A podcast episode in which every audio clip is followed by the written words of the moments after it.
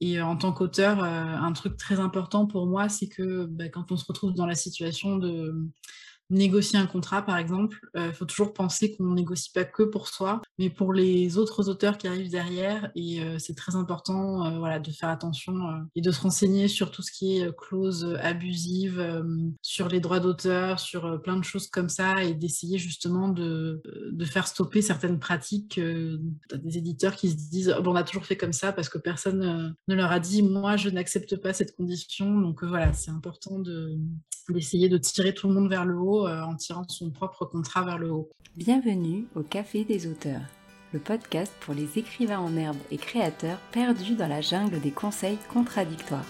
Je m'appelle Ingrid Lemaire, je suis coach littéraire chez j'écrisunroman.fr, formatrice et auteur. Ma mission avec ce podcast est de te détendre, de t'inspirer et surtout de te guider.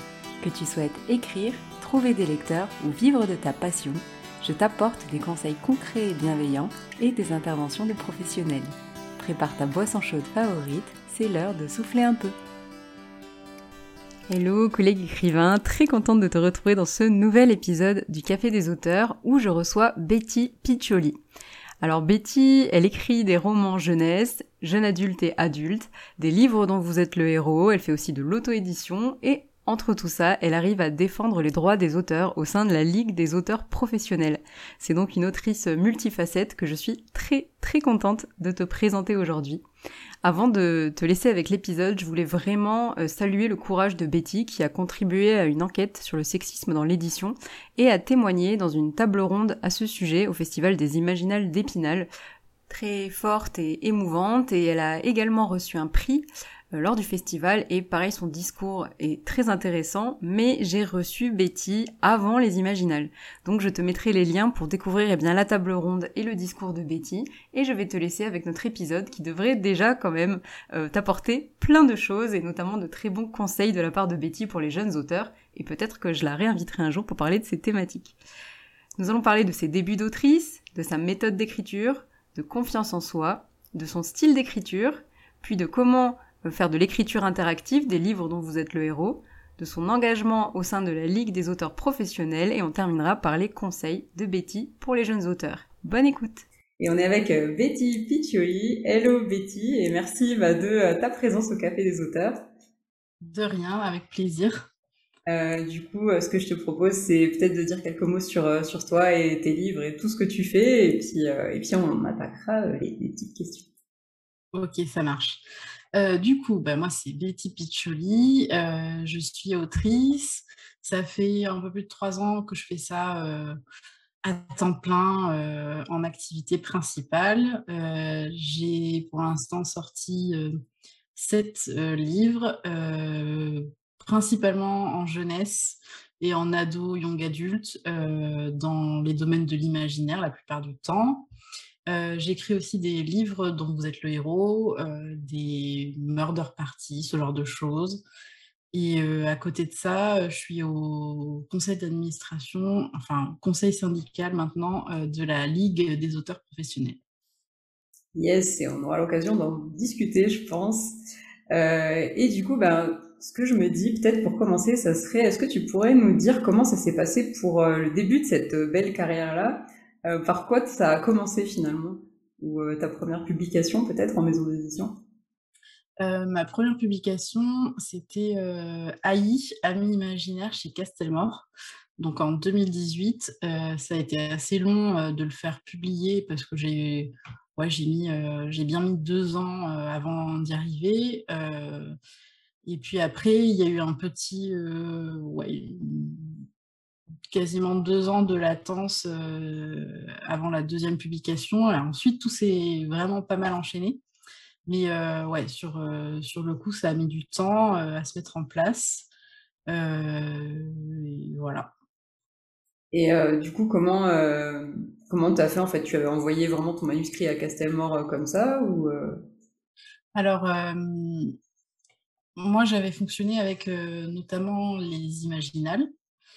Euh, donc à Épinal. Euh, j'avais envoyé le manuscrit une première fois euh, à plein de maisons d'édition, jeunesse qui pouvaient être intéressés par ça. Donc c'était un peu spécifique, c'était du fantastique jeunesse, un peu thriller, tout ça. et j'avais eu plusieurs refus argumentés, donc ce qui est quand même assez rare au final. Et donc en fait, j'avais décidé de retravailler le livre en fonction de ces refus-là. Et en fait, un an après, il y avait les Imaginales. Et du coup, j'ai fait le speed dating avec les éditeurs là-bas pour présenter ce roman à plusieurs éditeurs. Il se trouve que du côté de Castelmore, l'éditrice avait, enfin, je lui avais déjà envoyé l'année d'avant aux Imaginales et qu'elle ne l'avait pas encore lu. Donc, ça faisait un an qu'il était dans sa boîte mail. Donc je lui ai dit, ben, ça a l'air de vous plaire ce que vous lisez là pendant le speed dating, donc je peux vous le renvoyer en nouvelle version. Et en fait, à partir de là, c'est allé assez vite. Elle a mis 3-4 mois à me répondre et à me dire oui. Et, et du coup, voilà comment ça s'est fait à l'époque pour le premier livre. Ah ouais, c'est marrant que ça soit une éditrice à qui tu avais envoyé. Et puis finalement, speed dating, ça montre aussi que c'est quand même peut-être plus, euh, plus efficace de parler directement à l'éditeur et d'échanger avec lui euh, plutôt que d'envoyer comme ça le manuscrit un peu de manière euh, anonyme, je pense. C'est ça, ouais. Honnêtement, oui. Et du coup, donc c'est au niveau de tes dernières sorties. Alors j'ai vu que tu avais sorti plusieurs choses cette année, si je dis pas de bêtises. Je sais pas si tu veux nous, nous faire un résumé. Alors, cette année, donc 2021, en mars, j'ai sorti deux livres chez Larousse Jeunesse. c'est des livres dont vous êtes le héros pour les enfants, qui sont en fait, c'est une petite collection qui s'appelle Dans la peau 2. Et en fait, c'est des livres-jeux assez courts avec des énigmes, etc. donc, il y en a eu deux. Et il y, en avait un, c'était euh, sur une danseuse étoile et le deuxième c'est sur un agent secret. Et ensuite, euh, j'ai sorti en, juin, fin juin, début juillet, un livre auto-édité, euh, cette fois-ci pour les adultes, qui s'appelle Les demoiselles d'honneur préfèrent les kits. Voilà. Ah, alors je me suis mélangée quand j'ai parlé de Lunacen. ouais, c'était l'an dernier, ouais. Ah, c'était l'an dernier. Ça va, en tout cas, c'est riche en actualité. Euh, est-ce que euh, pour, pour tenir ce planning, comment ça se passe pour toi? Est-ce que tu prépares euh, tes romans à l'avance ou est-ce que tu te laisses plutôt guider? Alors, ça dépend des projets. ces dernières, 2020-2021, bah, j'ai quand même sorti trois bouquins sur commande. C'est-à-dire, c'est des maisons d'édition qui m'ont demandé d'écrire des livres en particulier avec un cahier des charges particulier. Donc, euh, la collection avec la rousse euh, jeunesse, c'est ça. Et euh, qui a tué Luna San, c'était ça aussi. Mmh. Donc là, forcément, il y a un calendrier qui est défini en avance avec la maison d'édition. Donc, bah, il faut, il faut s'y tenir. donc, forcément, c'est de l'écriture un peu contrainte. Mais, mais voilà, ça, ça, ça, fonctionne. Même si moi, j'ai tendance à pas mal écrire un peu dans l'urgence en dernière minute. Donc, euh, ouais, les derniers jours étaient compliqués à chaque fois qu'il fallait rendre un manuscrit. Mais, euh, mais bon, au final, ça s'est fait. Euh, et après, pour mes autres livres, ben, 2020 et début 2021, j'ai pas vraiment pu travailler du coup sur des projets perso. mais j'ai quand même prospecté, on va dire, auprès des éditeurs pour pour organiser mon planning pour la suite. et donc là, je travaille sur la suite de Chromatopia qui s'appelle Robustia et qui du coup est, a été signée avec Scrineo. On a, on a travaillé avec mon éditrice le synopsis en amont de l'écriture pour avoir quelque chose de, déjà cadré. Et, et, du coup, ben là, je suis en écriture là-dessus jusqu'à fin janvier, euh, début février, en, comptant un peu les corrections. Euh, et voilà, et après, euh, j'organise la suite de mon planning avec d'autres projets qui vont pas être de l'écriture de romans à proprement parler, mais, mais voilà. J'essaie quand même d'avoir un seul projet à la fois parce que j'arrive pas trop à écrire plusieurs, plusieurs livres en même temps, mais, mais c'est un peu comme ça que je fonctionne. C'est ce que j'allais te demander. Ça fait euh, varier comme, euh, comme registre en fait entre euh, le roman pour adultes, pour de la jeunesse, les livres dont vous êtes le héros. Et du coup, ouais, tu privilégies un projet à la fois pour pas trop t'éparpiller, peut-être? Ouais, c'est ça. j'ai tendance à pas trop, enfin, à plus trop savoir où donner de la tête quand j'en ai deux ou trois en même temps. même si je l'ai déjà fait, mais du coup, je prends souvent un peu moins de plaisir. c'est plus mécanique. Donc, je préfère me dire, là, je fais trois mois sur tel projet, puis deux mois sur tel autre, sachant que ben, quand je dépasse, du coup, je, décale la suite. Donc, c'est pas forcément toujours évident en termes de planning, mais, mais du coup, c'est mieux pour moi de fonctionner comme ça, quoi. Et euh, est-ce qu'il y a une différence entre euh, tes débuts Je ne sais pas si au début tu faisais aussi des synopsis et, ou si c'est quelque chose que tu fais euh, surtout en ce moment avec vu qu'il y a des cahiers des charges des éditeurs, etc. bah, en fait, avant, j'étais un peu plus libre, entre guillemets. C'est-à-dire que, ben, comme j'écrivais pour moi, s'il n'y avait pas de synopsis vraiment préparé, c'était pas très grave. Même si moi, j'aimais bien en faire quand même. J'aime bien me préparer à l'avance, mais il y a toujours entre, on va dire, 10 et 30% euh, du bouquin qui est pas, euh, que j'avais pas planifié à l'avance et qui arrive pendant que je l'écris.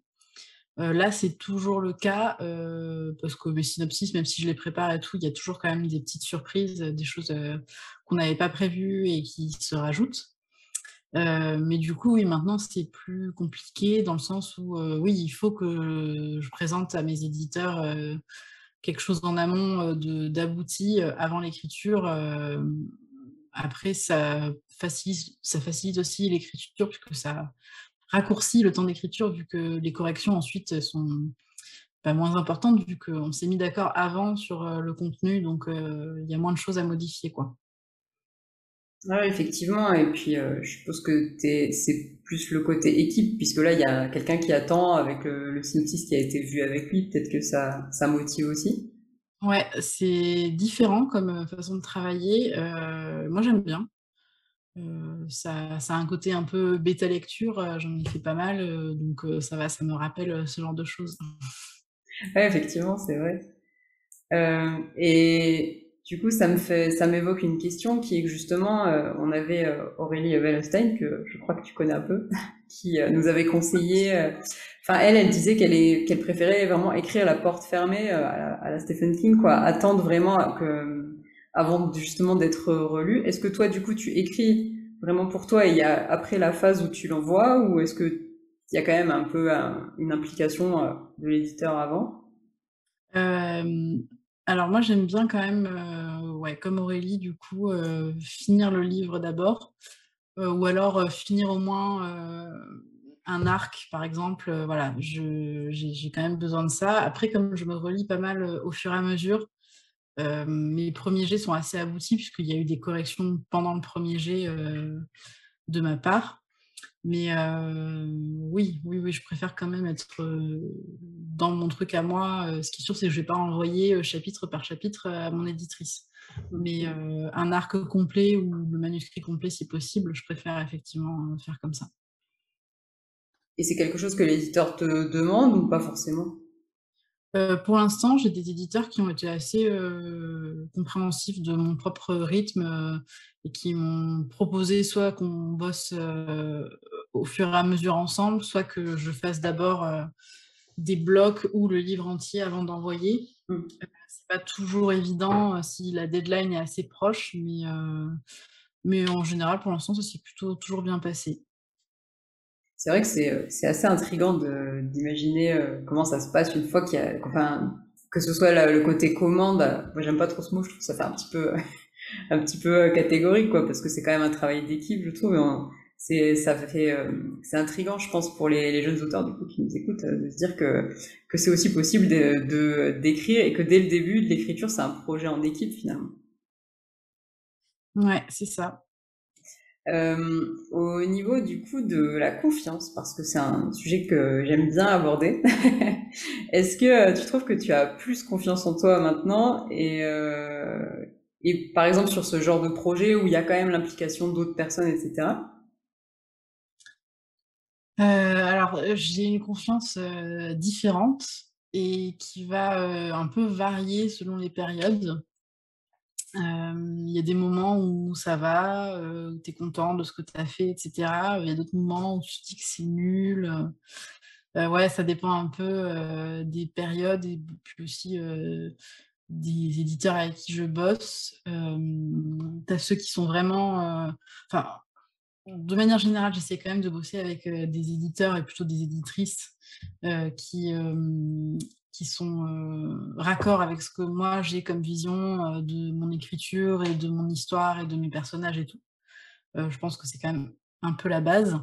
Mais sur des projets de commande, c'est pas toujours évident parce que du coup, enfin, ça m'est déjà arrivé de bosser par exemple sur un bouquin avec des personnages qui ne sont pas les miens.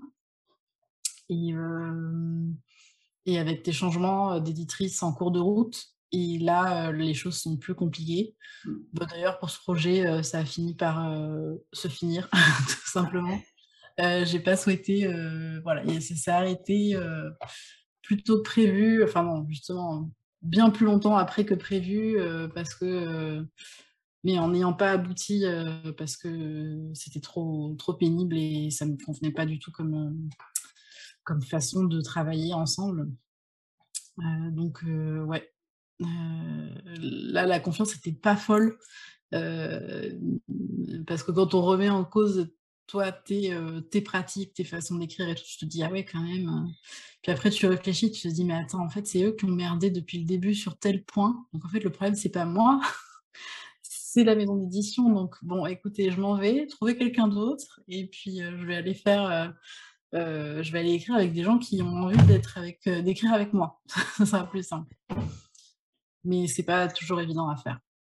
Ouais, c'est, ça me fait penser, sur le podcast, on avait reçu Fanny André qui nous disait, mais c'est drôle parce qu'on a l'impression que, enfin, les, jeunes auteurs ont sûrement un peu l'impression, et je pense que même moi, dans une certaine dimension, l'impression que ah bah une fois que t'es publié entre guillemets, c'est bon, tu vas avoir confiance, ça va bien se passer. Et en fait, euh, j'ai vraiment l'impression que, au contraire, comme tu le dis, tu peux ça, tu peux avoir une mauvaise expérience avec une maison, tu peux avoir une mauvaise expérience sur un projet, euh, il peut se passer des tas de trucs. Tu peux avoir un super projet qui se passe bien, mais qui est mal accueilli par des lecteurs. Enfin, aujourd'hui, tout est un peu possible, et je trouve que c'est euh, c'est quand même pas facile, je pense, comme métier question des ventes aussi qui peut te, te, peser, alors que honnêtement, ça dépend pas de nous, mais souvent de la maison d'édition.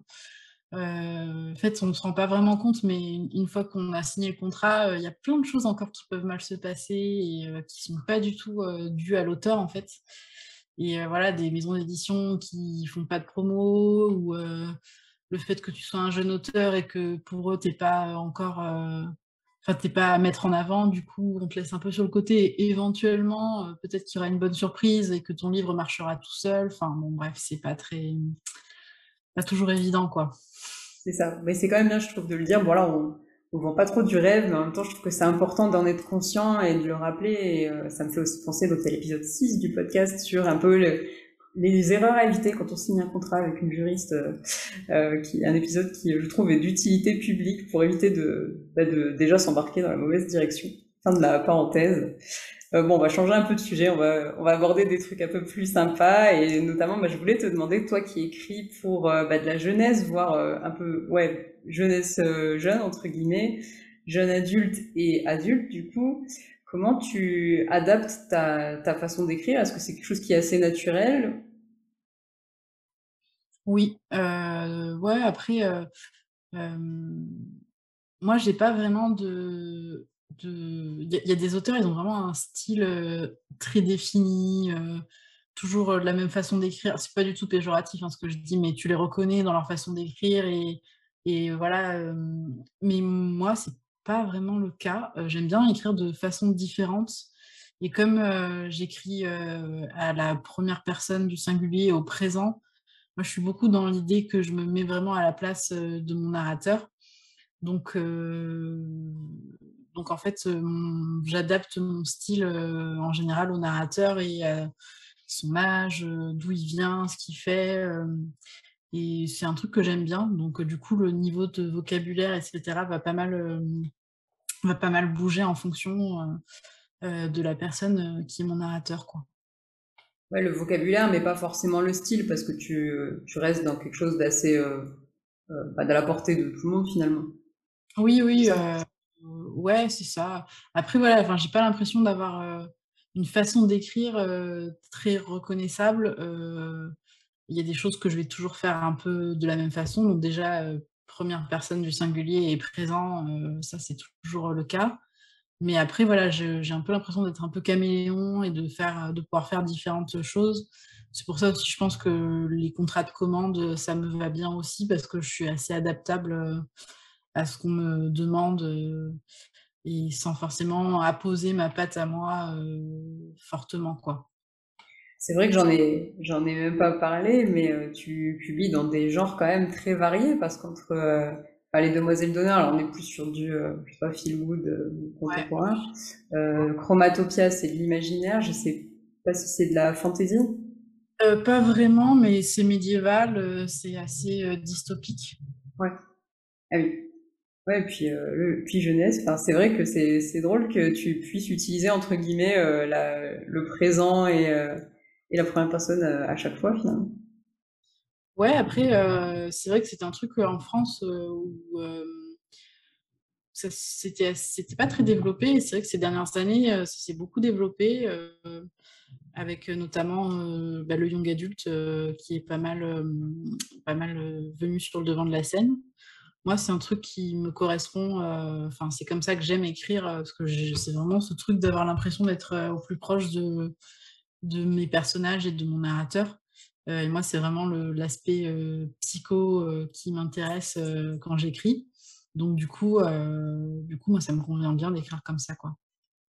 Ouais, on est comment dire? L'immersion pour le lecteur est est encore plus intense quand on écrit comme ça, je suppose, Ouais, en tout cas, moi, c'est l'impression que j'ai, en tout cas quand j'écris, d'être vraiment au plus proche de l'action parce qu'il y a pas de filtre, il y a pas de pa de d'intermédiaire, on va dire, entre entre le narrateur et moi, quoi.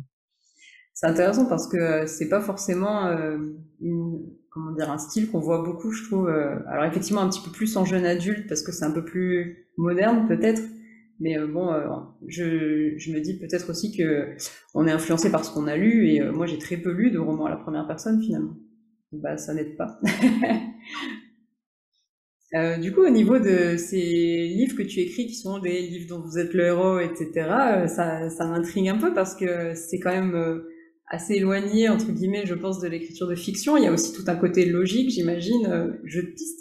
Heu, c'est quelque chose que tu fais, heu, depuis longtemps? Enfin, comment ça t'est venu?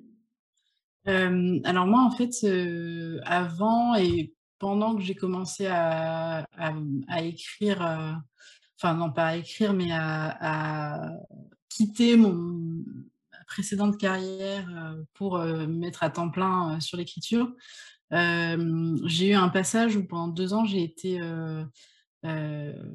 j'ai été maître du jeu dans un escape game et donc je me suis pas mal passionnée pour les escape games. J'en ai fait beaucoup.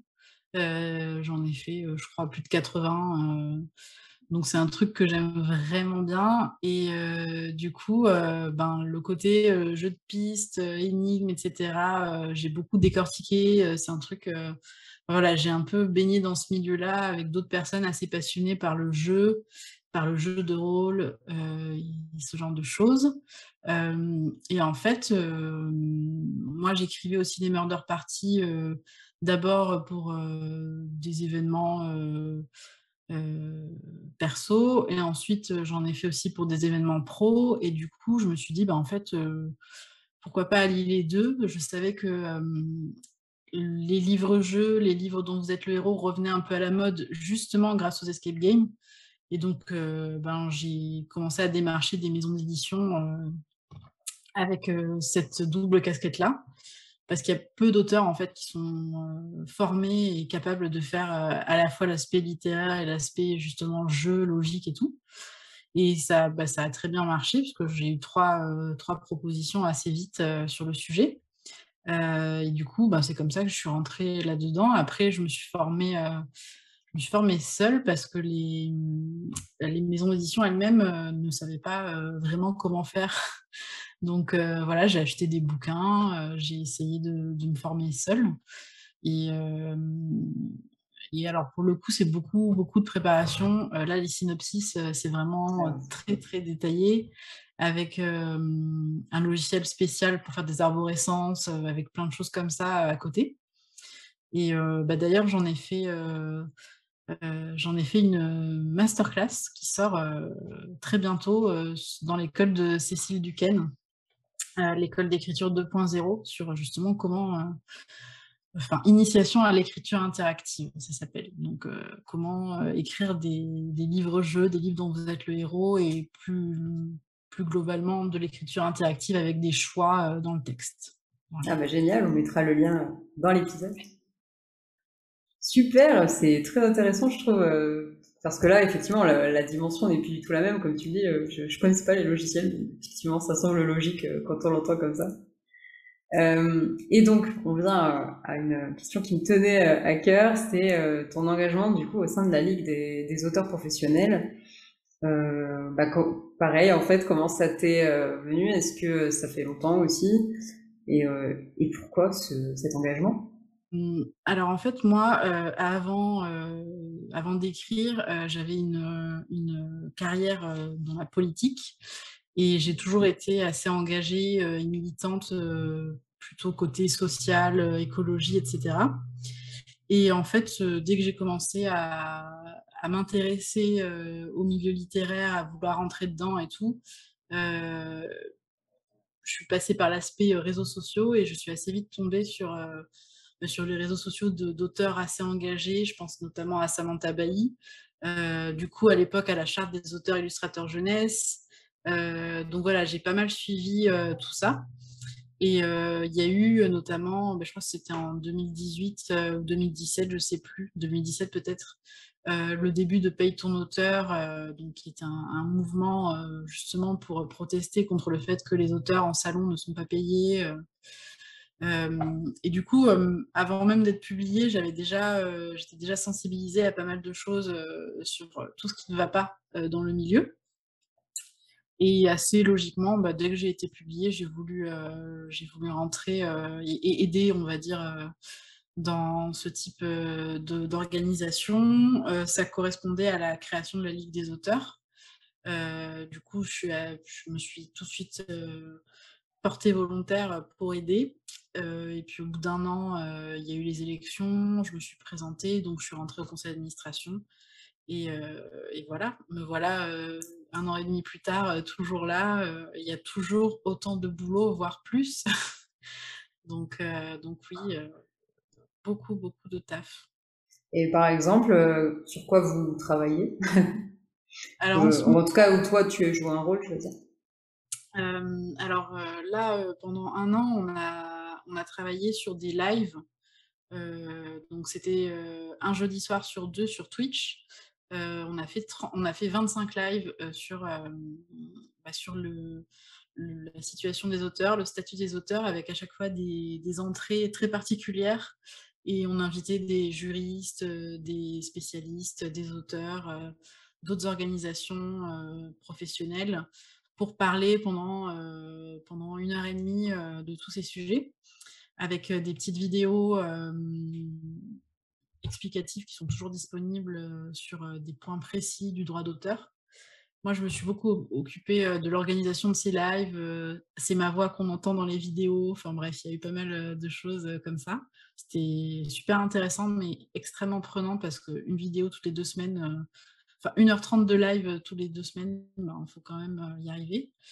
là, en ce moment, on travaille sur un document qui est les 30 propositions en fait, qu'on fait pour les mmh, candidats à la présidentielle.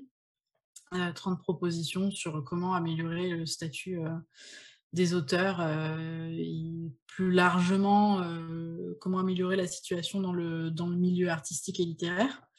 Donc voilà, en ce moment, on sort une proposition par jour pendant 30 jours pour montrer un peu la, vraie situation et comment l'améliorer, quelles sont les propositions pour ça. Et puis, forcément, avec l'enquête qui les enquêtes qui sont sorties dans la presse sur la question du harcèlement sexuel dans le milieu de l'édition. je me suis pas mal mise sur ce dossier-là.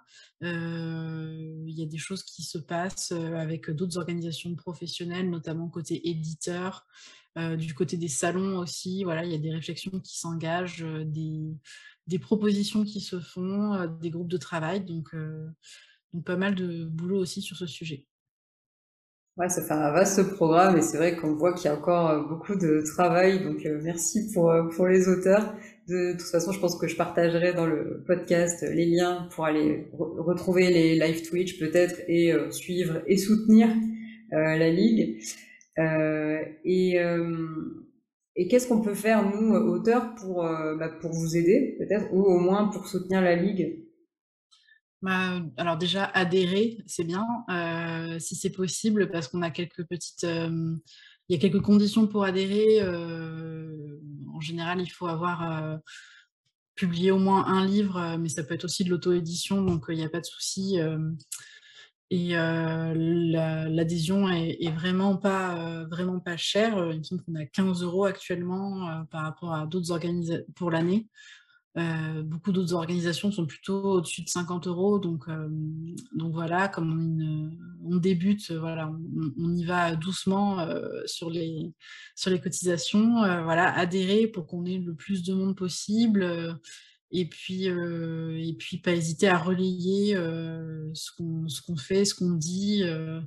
et en tant qu'auteur, un truc très important pour moi, c'est que bah, quand on se retrouve dans la situation de négocier un contrat, par exemple, il euh, faut toujours penser qu'on ne négocie pas que pour soi, mais pour les autres auteurs qui arrivent derrière. Et euh, c'est très important euh, voilà, de faire attention et de se renseigner sur tout ce qui est clauses abusives, sur les droits d'auteur, sur plein de choses comme ça, et d'essayer justement de, de, de, faire stopper certaines pratiques. Des éditeurs qui se disent oh, on a toujours fait comme ça parce que personne ne leur a dit moi je n'accepte pas cette condition. Donc euh, voilà, c'est important de d'essayer de tirer tout le monde vers le haut euh, en tirant son propre contrat vers le haut. Quoi. Et euh, pour être passé par là, quelle galère quand on est le petit auteur qui a encore soit rien, soit peu publié face à la maison d'édition, c'est vraiment difficile, même en étant très éduqué, je voulais dire, sur, sur ce sujet, même en ayant consulté le juriste avant, quand on est là et qu'on doit expliquer pourquoi on n'est pas d'accord avec cette clause, c'est pas facile. Euh, ça marche, ben on mettra bien les liens pour, pour vous soutenir et, euh, adhérer. Euh, au niveau du coup des conseils que tu donnerais peut-être à de jeunes auteurs, donc on a déjà parlé ben, du, contrat de la ligue, mais, euh, peut-être aussi euh, pour leur carrière. Qu'est-ce que tu donnerais comme conseil aux jeunes auteurs qui nous écoutent? Les, premiers conseils, c'est d'être patient, euh, et d'être patient avec soi-même et, son, et ses textes, donc de ne pas hésiter à, les corriger, à les reprendre, à les laisser de côté si on n'est pas sûr, et euh, voilà, vraiment avoir euh, une démarche professionnelle quand on se présente aux éditeurs et, dans sa façon de, voilà, de le faire tout simplement. Euh, ne, pas se sentir euh, inférieur aux éditeurs. Euh, c'est un rapport de confiance mutuel, c'est un partenariat, il n'y a pas de lien de subordination. Donc nous, on arrive avec, l'œuvre, ce qui n'est pas rien. Et, donc, ben, effectivement, il faut, il faut prendre un peu confiance en soi et en son œuvre. Si un éditeur est intéressé, c'est qu'il a ses raisons et que le contenu vaut le coup. Donc, euh, voilà, il faut défendre euh, sa vision de son œuvre comme on peut. Et puis, je dirais, important de bien s'entourer, dans le sens où il ne faut pas rester seul dans son coin. Aujourd'hui, on a les réseaux sociaux qui sont assez développés et il y a beaucoup d'entraide entre, entre les auteurs. donc, donc voilà, il ne faut pas hésiter à poser des questions, à, demander de l'aide euh, et euh, à ne pas vraiment rester seul face à ces problématiques. Et c'est des très bons conseils, effectivement. Ça m'inspire une dernière petite question bonus, du coup, parce que je trouve que, effectivement, sur les réseaux sociaux, bah, il y a beaucoup de choses qui se passent, et en général positives. Il y a de l'entraide, comme tu dis. Il y a plein de, de personnes, par exemple, publiées qui partagent leurs conseils, leurs expériences, etc. Mais il y a aussi bah, un, état d'esprit un peu bizarre quand on voit peut-être ses collègues qui sont en train de tous de publier et que nous on n'avance pas ou qu'on a un truc qui tombe à l'eau. Ça peut aussi y avoir un, revers de médaille. Je sais pas si, je sais que toi étais, tu es encore active sur Twitter. Est-ce que tu as vécu ça et comment comment on fait d'après toi pour y échapper? Ouais, c'est un peu compliqué. Euh, c'est vrai que ça peut être. Euh, parfois, on peut se dire que des choses sont un peu injustes. Euh. Après, honnêtement, je me rends compte, d'ailleurs, pas mal sur Twitter, qu'il y a beaucoup de gens qui brassent beaucoup de vent dans leur façon de communiquer, justement pour gérer leurs propres insécurités. Et on a l'impression d'être face à des gens qui réussissent absolument tout, qui sont hyper sûrs d'eux, de leur façon d'écrire, etc. Puis quand on creuse un peu, on se rend compte que, bon, pas forcément, ou qu'il n'y a pas forcément beaucoup de choses qui sont sorties, ou que ça n'a pas forcément lieu, lieu d'être vu comme merveilleux. donc voilà, faire un peu attention à ceux qui justement vont peut-être être dans des situations où ils, sont, où ils ont envie d'aider, mais pas pour les bonnes raisons, plus pour se rehausser que pour vraiment aider. donc voilà, et puis comme je disais, il faut être patient, il y, a, des choses qui arrivent plus tard, d'autres gens qui ont la chance d'avoir des super réussites tout de suite, il y, a suffisamment de place dans ce milieu pour tout le monde, donc enfin à partir du moment où on travaille suffisamment, en tout cas, il y a de la place. donc voilà, faut pas se dire que parce que un tel aura réussi à sortir un bouquin dans la maison d'édition rêvée, que cette maison d'édition rêvée euh, va fermer ses soumissions et ne plus jamais euh, prendre notre bouquin à nous. Quoi. Donc euh, voilà. J'adore ce, conseil, je suis tellement d'accord avec toi. Souvent, moi, les questions qu'on me pose, c'est mais j'ai l'impression qu'un tel a déjà écrit telle idée et c'était mon idée. Et, ce que j'essaye de leur dire, c'est que l'idée, c'est 1% du livre finalement et que ah oui. tout ce qu'on va faire d'autre, l'histoire, les personnages, notre patte, notre style, ça fera le reste. Euh, et, c'est ok. Bah, merci beaucoup euh, Betty pour ces, euh, pour ces bons conseils. alors quelle va être ton actualité Qu'est-ce que tu nous prépares pour l'année prochaine? Alors bah, déjà pour cette fin d'année, donc dans, quelques... ouais, dans quelques jours, il y a la masterclass qui sort sur l'école d'écriture de, Cécile Duquesne, donc sur l'écriture interactive.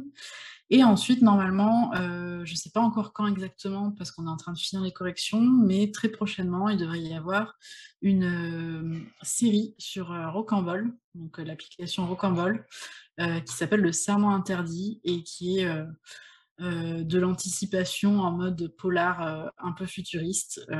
voilà, donc d'ici la fin de l'année, j'ai tout ça. Ça fait déjà pas mal. ben, on va te suivre avec, attention, surtout sur, sur Rocambole. Moi, je suis assez fan de l'appli. Euh, J'ai d'ailleurs consacré un épisode à Rocambole.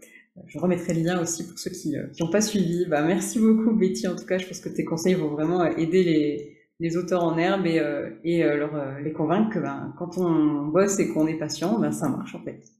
C'est ça, tout à fait. Merci beaucoup d'avoir écouté cet épisode jusqu'au bout. S'il t'a plu, tu peux me laisser un avis sur Apple Podcast le partager à un collègue auteur. Et tu peux rejoindre les auditeurs du podcast sur j'écrisunroman.fr slash hello pour euh, échanger et écrire avec nous ou encore me poser toutes tes questions. Et je te dis à bientôt au Café des auteurs.